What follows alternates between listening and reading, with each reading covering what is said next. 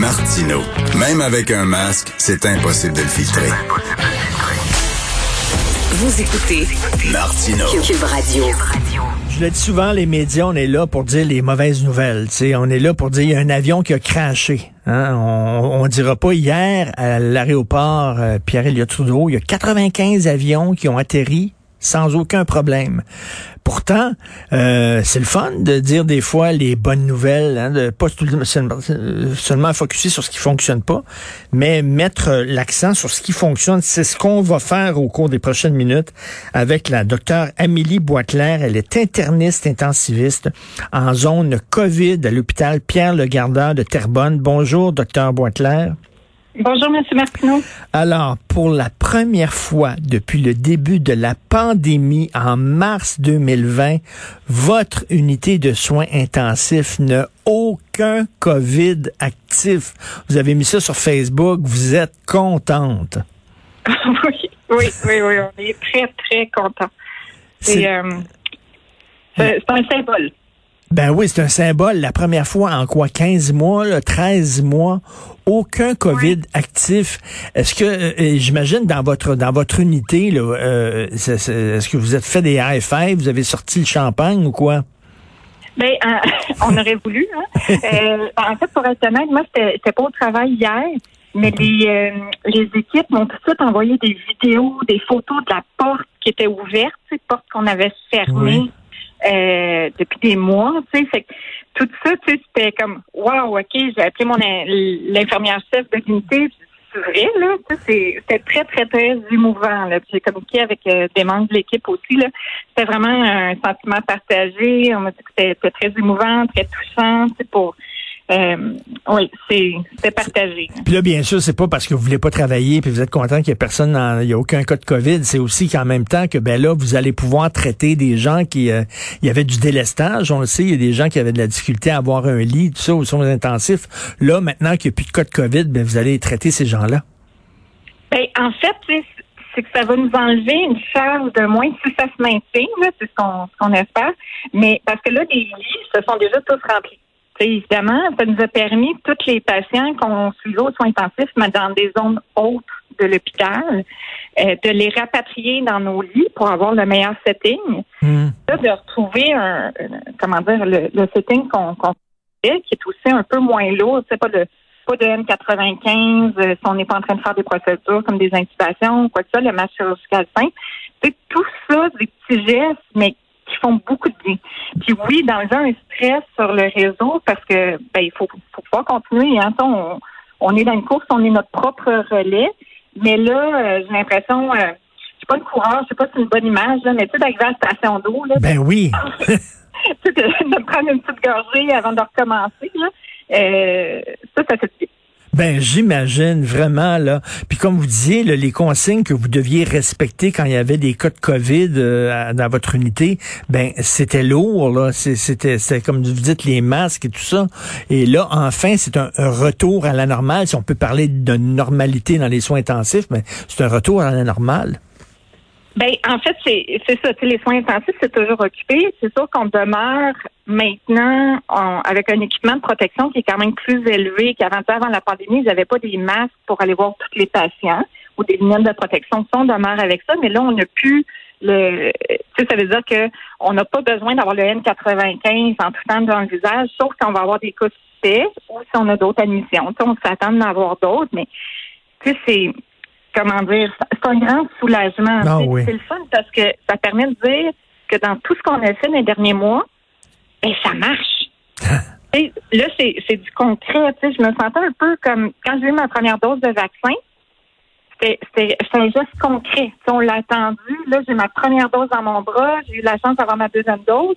Puis là, tout ça, c'est parce qu'on voulait réduire les coûts. Puis là, d'avoir la journée où on a un COVID zéro, là, tu dis, OK, tu sais, c'est pas, euh, pas pour Ah, je le sens dans votre voix qu'il y a vraiment il y a, une joie, satisfaction du travail accompli. Vous voyez la porte de sortie et, je veux vous dire là, pour pour euh, pour vous tous vos confrères, tous vos consoeurs, merci énormément du travail que vous avez fait.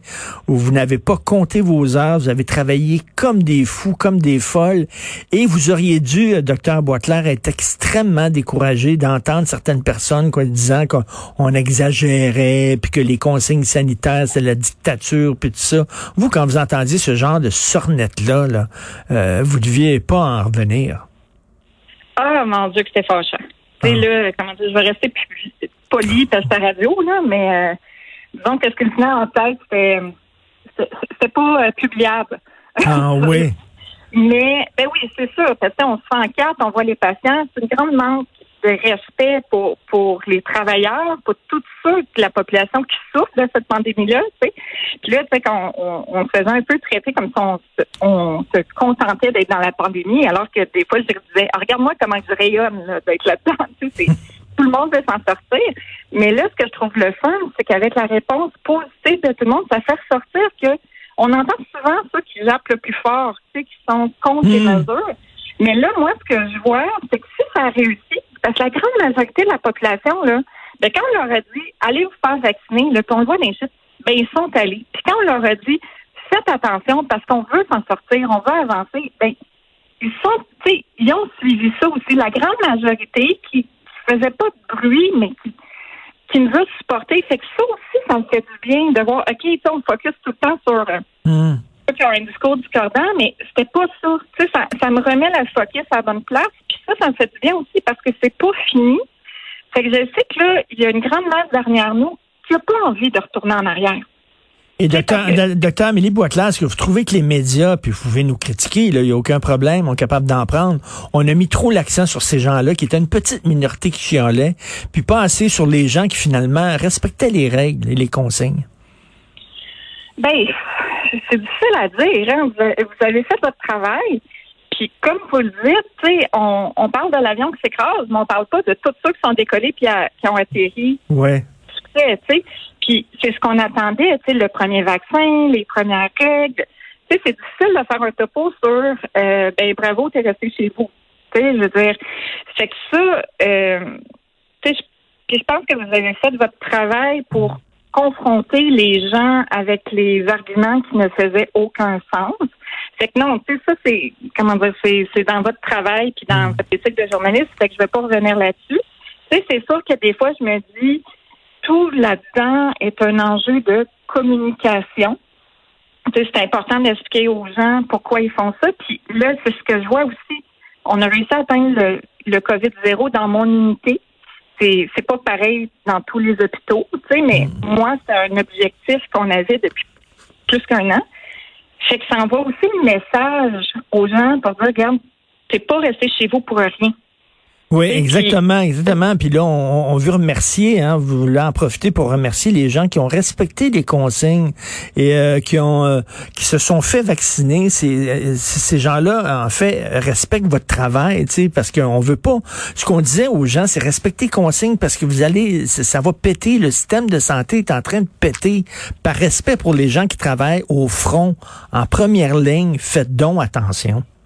Mais oui, il y avait ça, mais il n'y a pas juste nous. sais, oui, le système de santé, tu sais, puis lors de la dernière vague, les soins intensifs, on, était le bout de la ligne. Tu sais, si les soins intensifs étaient pleins, ben on tout le reste était bloqué. Mais de pouvoir envisager une sortie de crise, ben c'est ce qui nous permet là de prendre un verre sur une terrasse, puis de voir des gens dans notre cour arrière. Tu sais, c'est oui, pour le personnel de la santé, puis c'est pour ça qu'il faut que ça se maintienne, mais c'est pour tout le monde qui a eu ses sacrifices, qui a eu son emploi menacé, nos, nos amis restaurateurs qu'on aime tant. Ben, c'est, c'est pour tous ces gens-là qu'on travaillait. Mm. C'est, c'est pas juste les hôpitaux, c'est l'ensemble de la vie. C'est pour ça qu'il faut pas lâcher, parce que oui, moi, aux soins intensifs, si on serait rempli de COVID ou les hôpitaux, ça va faire craquer le système parce que nous, il faut reprendre les activités, il faut reprendre les listes d'attente. Ben, Pierre, le gardeur de Terrebonne, votre hôpital, dans, dans, les pires moments, vous aviez combien de, de cas de COVID aux soins intensifs? Euh, on a monté à 17 intubés. Et boy, OK. Euh, oui, oui, oui. Puis, tu la totale. là. comme on avait vu des photos, euh, ben, ça n'a pas circulé tant dans les journaux ici, mais ça en Italie, là, sur le ventre intubé, euh, toutes les machines. Mais pendant ce temps-là, ce qu'il faut savoir, c'est que nos collègues aux étages, comme là, tous les lits des soins intensifs étaient prêts avec des intubés, ben, il y avait des patients très précaires, COVID, qui normalement n'auraient jamais dû être dans un étage. Là, j'ai des collègues extraordinaires qui ont comme créé ce qu'on appelle l'équivalent de soins intensifs intermédiaires, là, des patients non intubés, et qui normalement n'auraient jamais dû être à l'étage qui ont créé des unités pour être capable d'avoir ces patients-là. Puis c'est tout ce travail collectif-là qui fait qu'on a, euh, comment dire, dans la clientèle d'âge qui est rentrée aux soins intensifs, de- des succès extraordinaires. Ben, c'est- On a réussi à tous les traiter.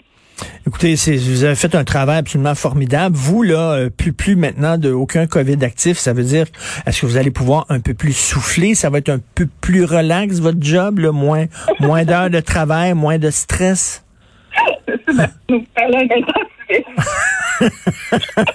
Mais euh, comment dire, c'est que ça va être différent. Moi, je pense que honnêtement, là, j'ai l'impression d'avoir pris comme euh, 10 ans d'expérience euh, d'une claque. Là. Ouais. Fait que, c'est sûr qu'il y a des affaires qui, au début, tu sais, quand je me trouve sur un, je pourrais dire un cas typique de soins intensifs, là, tout d'un coup, on, on relativise tout le temps. Tu sais, je suis comme, OK, là, je suis dans, à la limite, moi, je suis dans ma zone de confort. Tu sais. J'ai hâte aussi qu'on n'ait pas de restrictions pour les visites familiales. Tu sais. Dans, aux soins intensifs, des gens qui sont, des patients, ils sont extrêmement malades. Tu sais, j'ai- hâte que tout ça puisse s'alléger, ça, ça va faciliter mon, mon travail, ça va être plus facile pour les familles aussi. Mais là, après, ce qui s'en vient, c'est il y a entre autres soins intensifs, mais pour tout le reste des hôpitaux, c'est qu'il faut trouver le moyen de, de faire du rattrapage. Là, on n'est pas rendu là encore. Mais en tout cas, ça montre, tout ça, ça montre que le vaccin, le vaccin, ça marche, les consignes sanitaires, ça fonctionne.